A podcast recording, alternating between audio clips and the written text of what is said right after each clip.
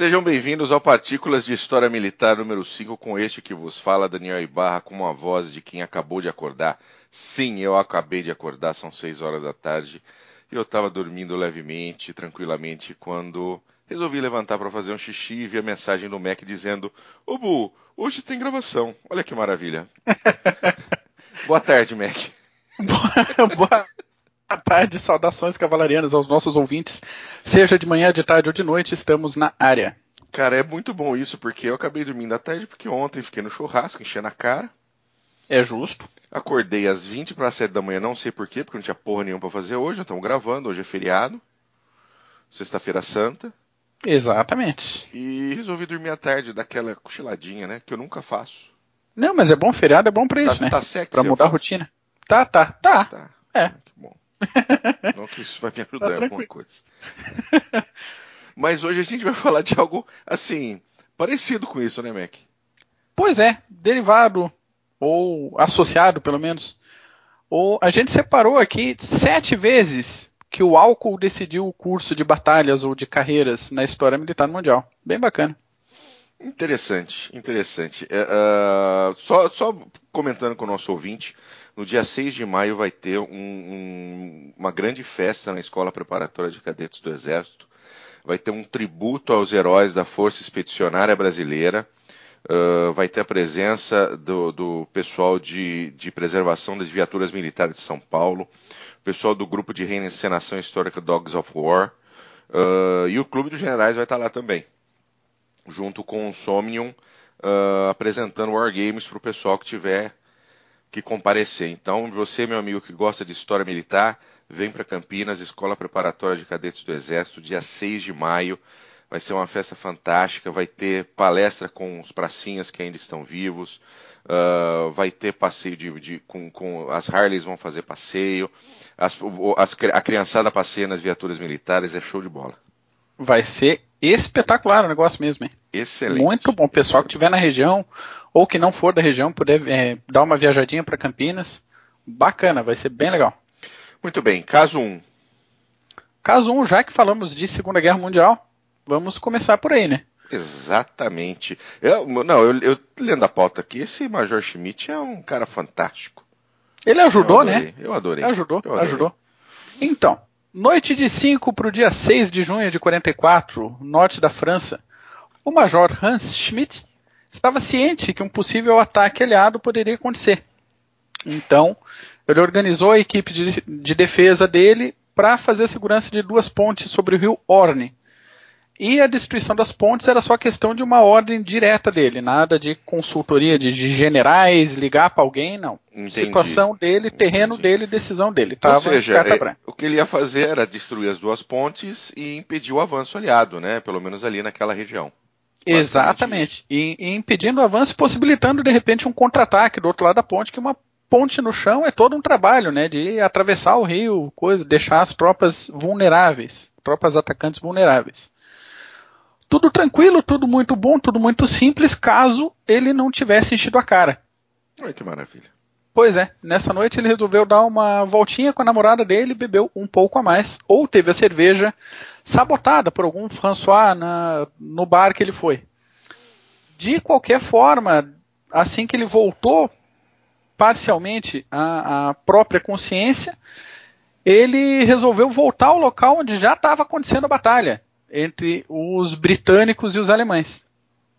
Aí que ele estava numa pressa e provavelmente o motorista dele não estava muito bem também, né, né, alcoolicamente falando, eles atravessaram direto pelas linhas britânicas e foram presos lá no fundo.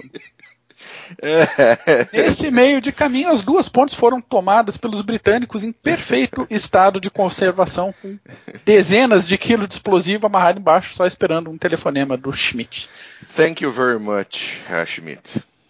Pois é. Facilitou pois a vida britânica nesse dia. Bastante. Mas os, os, alemães eles sabiam mais ou menos que a, a, essa invasão ia acontecer, tá? Eles inclusive sabiam qual era a senha para a resistência francesa de quando iria acontecer. Então a senha, a senha, era uma canção chamada Canção de Outono de Paul Verlaine, em que ela dizia assim: os longos soluços dos violinos de outono essa era a primeira parte, ferem meu coração com mórbida languidez. E eles ouviram esse, isso pela BBC, porque a BBC Internacional que fazia a transmissão dessas, dessas senhas, desses códigos, e sabiam que as tropas iam chegar. Não sabiam Exato. onde, né? Se era Normandia, se era Pá de Calais. O Hitler ficou, sei lá, um mês inteiro achando que era Pá de Calais, mesmo hum. depois da invasão ter começado, o que é uma maravilha, né? É, sempre bom. Até o, se não me engano, o Rommel tava de, de folga, tava em casa, não tava ah, no forte Tava todo mundo de folga, a Ronstedt tava, tava passeando, é. Sempre, né? É, é o sempre. super exército alemão que o pessoal Meu fala. Meu Deus. Super. Organização. Uh, gostei, gostei do Schmidt, tá? O Schmidt é brother. O Schmidt é brother. Cara bom, cara bom. François do Boteco, abraço. Abraço ao François do Boteco se ele, se ele realmente deu aquela batizadinha. Uh, caso 2, já estamos voltamos um pouquinho no tempo, né, Mac? Estamos falando de uh, Revolução Americana, Guerra da Secessão. Exatamente. É sempre legal dar uma passadinha no 19, né? Eu gosto muito do 19. Tem bastante é coisa é que aconteceu para lá, é. E a gente não. A gente, no geral, assim, aqui no Brasil, não tem costume de investigar muito o 19, né? Bom, mas vamos lá. Primeiro dia da Batalha de Stone River, dia 31 de dezembro de 1862 as tropas confederadas atacam posições unionistas no Tennessee. Tá, isso no ano novo. Pois é, vê se tem cabimento isso, né? 31 de dezembro, ah, vamos atacar o pessoal do norte, pô. Falta de respeito, né? Bom, início de batalha, milhares de unionistas capturados, quase tudo correndo como planejado pelo, pelo pessoal do sul. O problema é que o general Benjamin Cheatham e a sua tropa estavam absolutamente embriagados na ocasião e não tiveram um desempenho lá muito relevante. Eles estavam comemorando no novo, né, Mac? Tá, tá todo é. mundo comemorando no novo. Exatamente, sempre tem que ter um, um, um general, algum comando mais cri-cri ali, fala, né, vamos justamente agora, ninguém vai estar tá esperando. Claro, nem a própria tropa estava esperando que ia ter um ataque. O raciocínio estratégico dele é interessante, né? Aí que o restante das tropas unionistas até ameaçou recuar.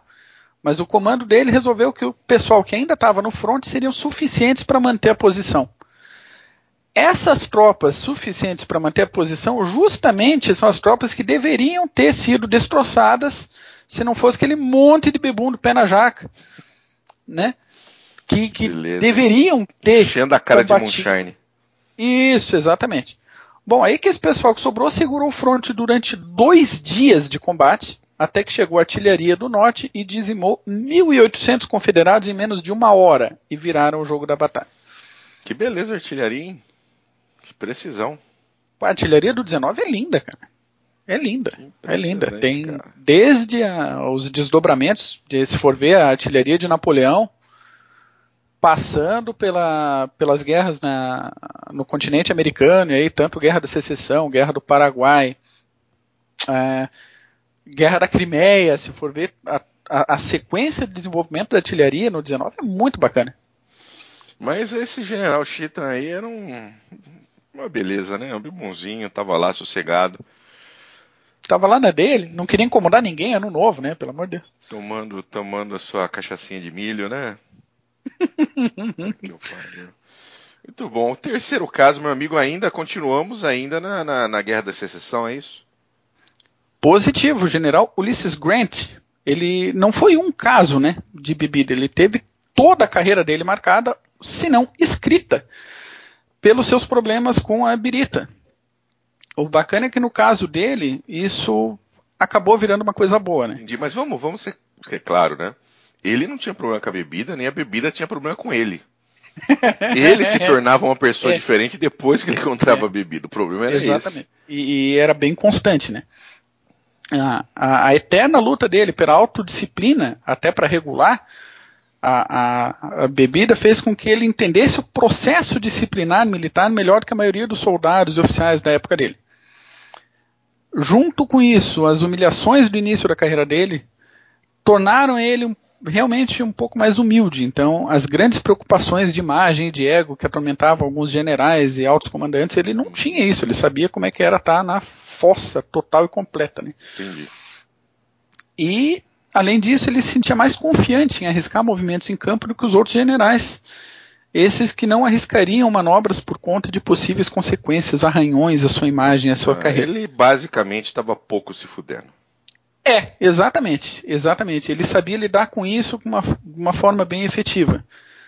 Em uma determinada situação, ele cortou todos os suprimentos da tropa dele, ficando só com munição e equipamento médico para um ataque à cidade de Vicksburg. O ataque falhou miseravelmente, mas o Grant converteu na hora o ataque a um cerco de dois meses que acabou rendendo a cidade.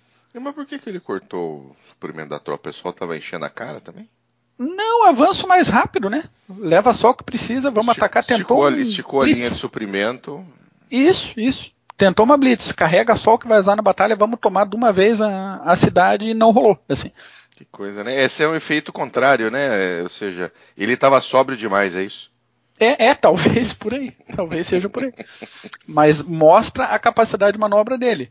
Como é relembrando Napoleão de novo, que falava que, é, que o general que fica engessado demais em campo de batalha tem mais chance de perder o combate, né? É.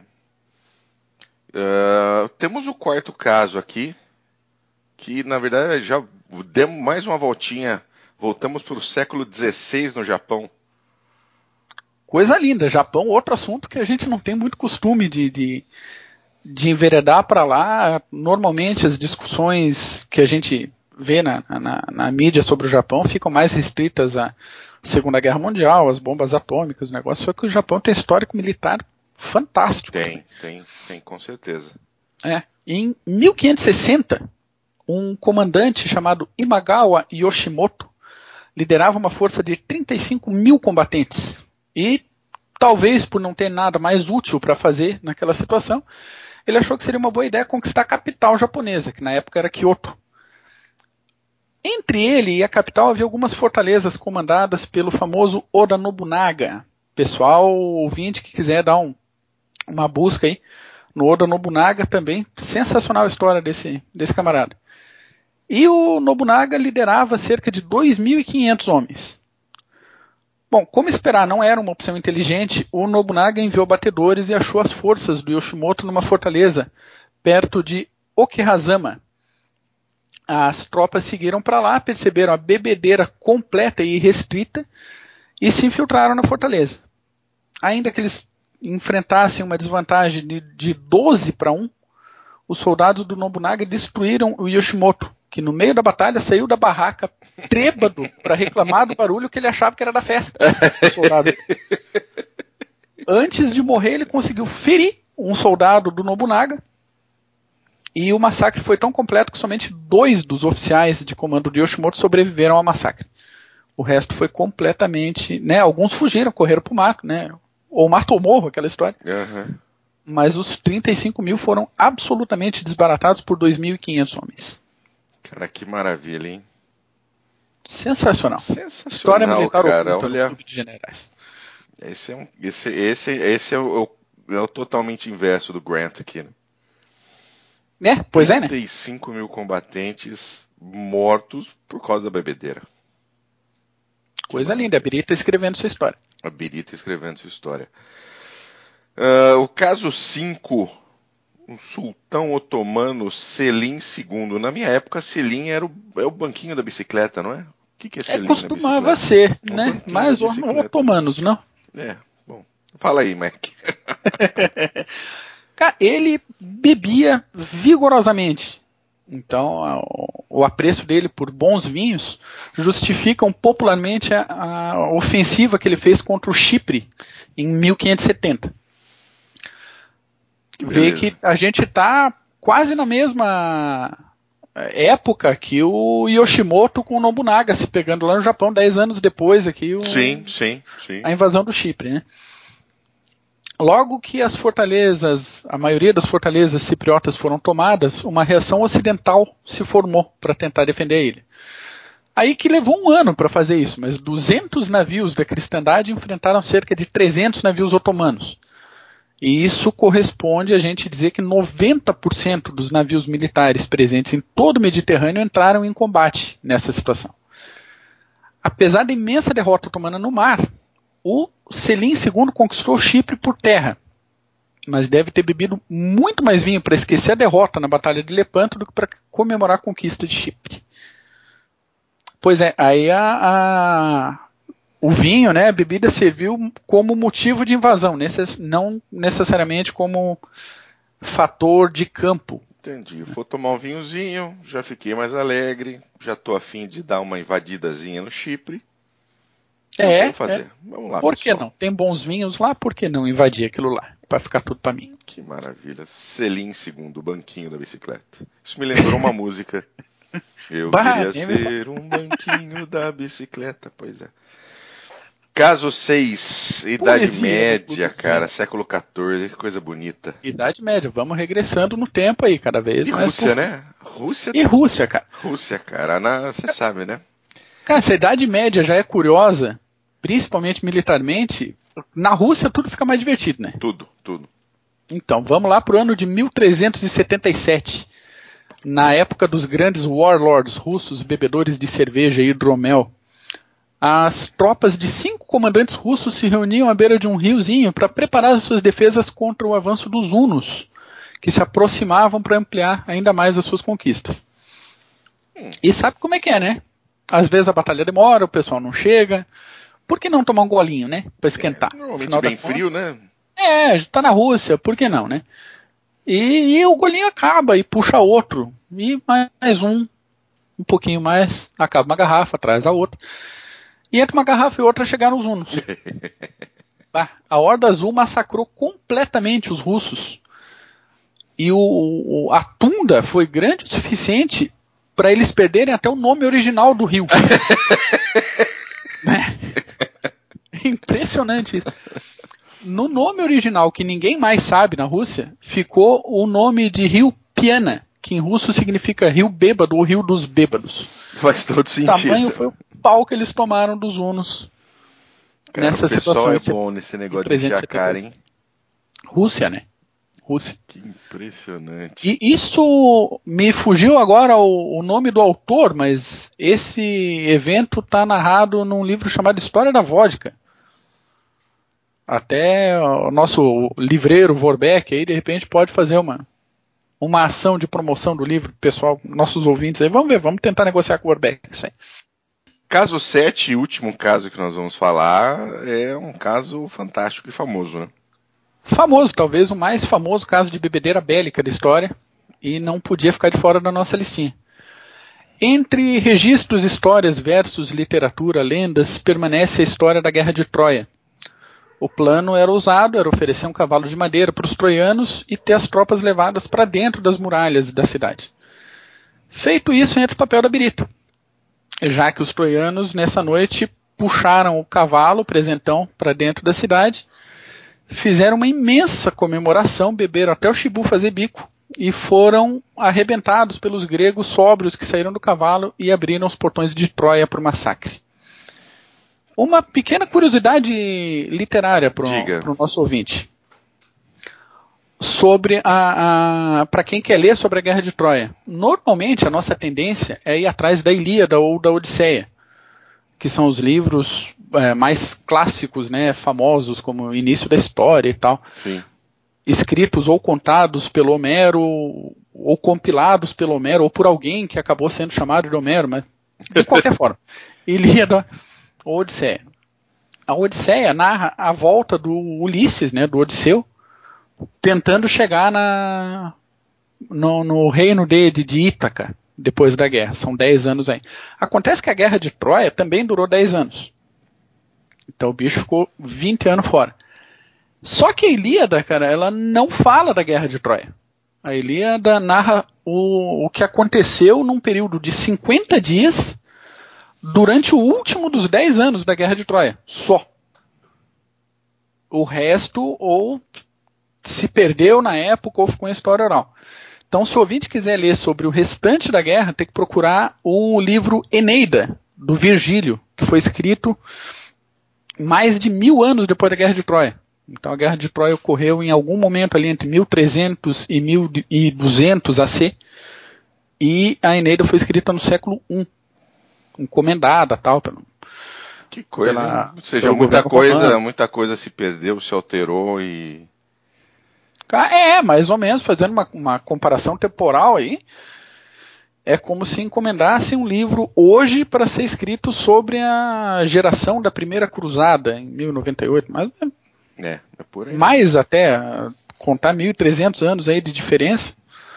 A gente está falando de escrever sobre o século VII, século VIII, início da Idade Média, isso sem todos os recursos históricos e historiográficos que a gente tem hoje, recorrendo só à história oral. Ainda assim, é o que a gente tem sobre a Guerra de Troia, é a, a Eneida. Que beleza, que maravilha. Mas é isso aí, Mac. Eu acho que eu vou, inspirado aqui por esse, por esse PHM, acho que eu vou tomar uma cerveja. pois é, né? Feriadinho, o assunto puxa, né? Uma coisa puxa, puxa a outra, por que não? Puxa. A tendência de unos invadirem é baixa. é zero. Aproveitamos. Neste momento é zero. Maravilha. Excelente PHM, Mac. Muito boa pauta que você preparou hoje. Pô, legal. Os bebuns bom, ao bom. longo da história das guerras. Espero que nossos ouvintes tenham gostado tanto quanto a gente, que eu acho que você gostou. Gostei pra caramba também de levantar essa pauta. Foi bem bacaninha. Eu gostei. E a próxima gravação a gente já vai gravar o CGCast uh, sobre Primeira Guerra Mundial, primeiro capítulo. Exatamente. Causas aguarde, de diplomacia. Aguarde, e vai ser muito legal com o nosso querido Steiner. Vai, vai sim, vai sim. Então tá bom, meu querido. Feito, Bu. Muito obrigado. Abração. Abraço, abraço todo mundo. Tchau.